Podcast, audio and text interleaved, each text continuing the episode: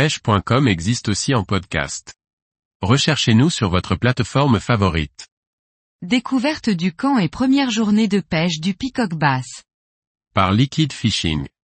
Fini le confort de l'hôtel de Puerto Carreño, nous voici sur le camp au milieu de la jungle colombienne. Voyons ensemble comment se déroule la vie sur celui-ci, et les services qu'il offre. Après la journée de transfert, nous découvrons le camp de pêche et partons pour notre première journée de pêche.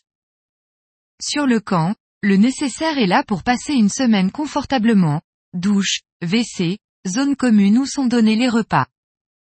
Les repas sont préparés sur place par une équipe qui reste là en continu.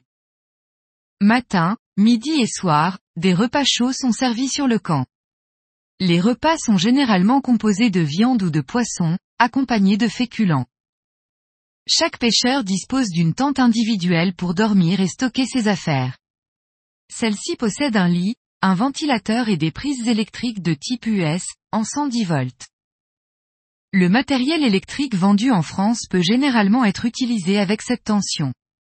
Pour s'en assurer, il faut vérifier si l'on peut l'alimenter par du 110 volts, souvent stipulé par la mention Input 110 220 V, indiqué sur le transformateur.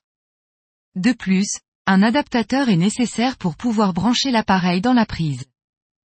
Le ménage est fait chaque jour dans la tente par les équipes qui s'occupent du camp, ce qui est bien apprécié, surtout pour enlever le sable. Les bateaux sont composés de trois personnes, deux pêcheurs et un guide, motoriste.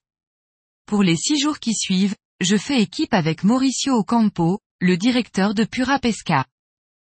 Cette première journée est calme, nous avons vu un gros peacock bass sur une plage, mais c'était bien trop tard pour faire une quelconque présentation de l'heure, il avait déjà vu le bateau et prenait la fuite.